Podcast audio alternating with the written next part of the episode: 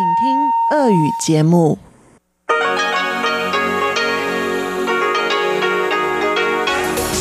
эфире Международное радио Тайваня. Здравствуйте, дорогие радиослушатели! В эфире Международное радио Тайваня и вас из тайбэйской студии приветствует ведущая Анна Бабкова.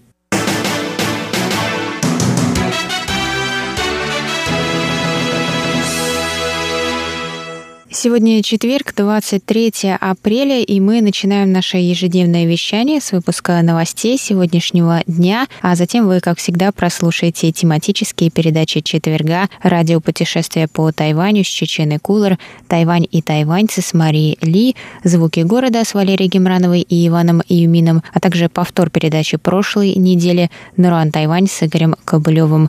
Я вам также напоминаю, что на коротких волнах вы можете слушать нас на частоте 5000 1900 кГц с 17 до 17.30 UTC и на частоте 9490 кГц с 11 до 12 UTC. И также в любое время вы можете зайти на наш сайт и узнать там самые последние новости, послушать ваши любимые передачи по адресу ru.rti.org.tw. А теперь давайте к новостям.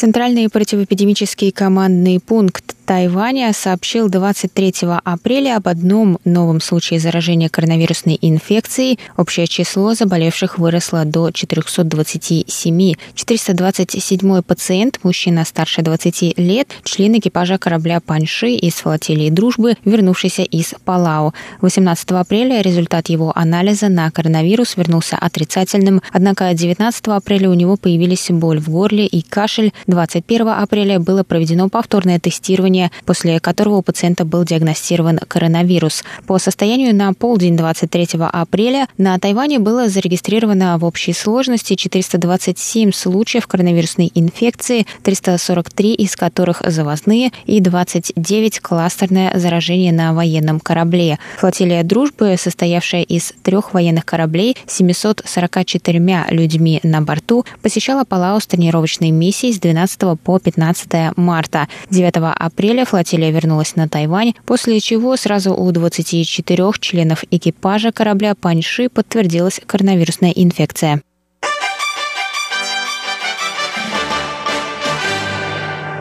Изобретатель масок N95, тайванец Питер Цай, вернулся с пенсии на работу, чтобы помочь в борьбе с коронавирусом. Цай займется исследованиями методов стерилизации масок для повторного использования, что стало необходимым из-за глобального дефицита в свете пандемии коронавирусной инфекции. Государственный тайбэйский технологический университет Альма-Матер Цая опубликовал 22 апреля пресс-релиз, в котором рассказал о биографии инженера, который изобрел приобрел технологию масок N95 и тем самым сохранил здоровье более 1 миллиарда человек.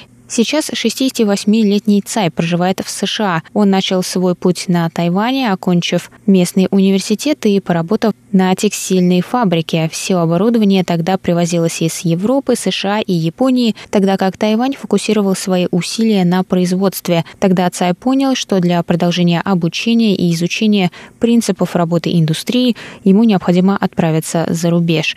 Он поступил в университет штата Канзас в США, где сдал более 500 500 зачетов, что примерно равно получению шести докторских.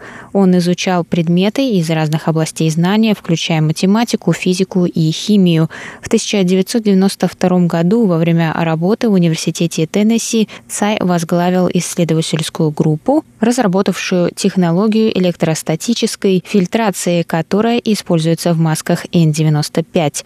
Изначально маски, согласно стандартам США, были созданы для промышленного использования лечения, но впоследствии были адаптированы для широкого применения в сфере здравоохранения, так как технология защиты от мелких частиц позволяет также не пропускать бактерии и вирусы. В 2018 году ЦАЙ усовершенствовал маски, сделав их более тонкими и удобными для дыхания. В 2019 году ЦАЙ ушел на пенсию. Однако вернулся к работе в марте 2020 года и вместе с коллективом N95D-Con, состоящим из волонтеров, ученых, врачей и инженеров, разрабатывает способы дезинфекции и повторного использования масок. Все результаты своей работы группа публикует онлайн.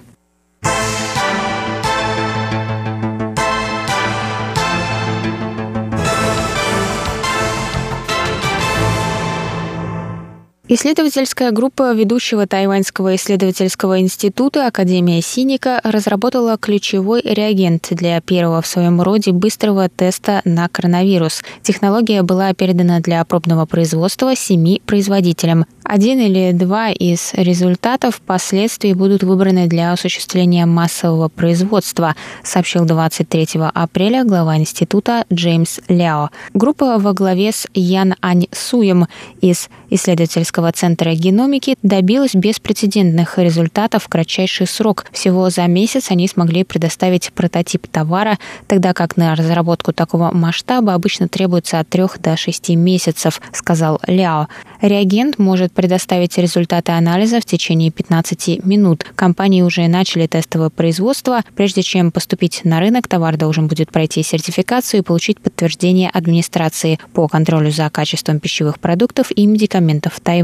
Академия Синика также планирует сформировать Центр исследования инфекционных заболеваний, который продолжит работу над быстрыми тестами, разработкой терапевтических антител, антивирусных препаратов и вакцин, а также будет обучать специалистов по контролю и предотвращению распространения инфекционных заболеваний. Согласно плану института, в новом центре будет работать 8 исследователей, а бюджет его работы составит порядка 220 миллионов новых тайваньских долларов в год. Это более 7 миллионов долларов США.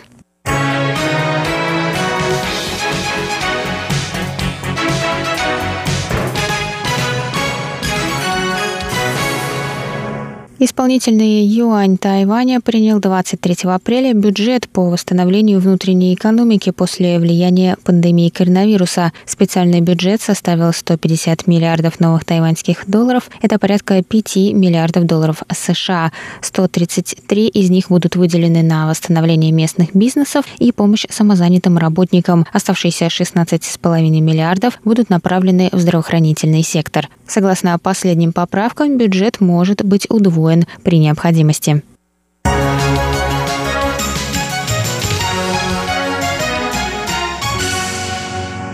Это был выпуск новостей на волнах МРТ за четверг, 23 апреля. Для вас его провела и подготовила ведущая русской службы Анна Бабкова. Оставайтесь с нами, дорогие друзья. Далее в эфире тематические передачи четверга, а я с вами на этом прощаюсь. До новых встреч. В эфире Международное радио Тайваня.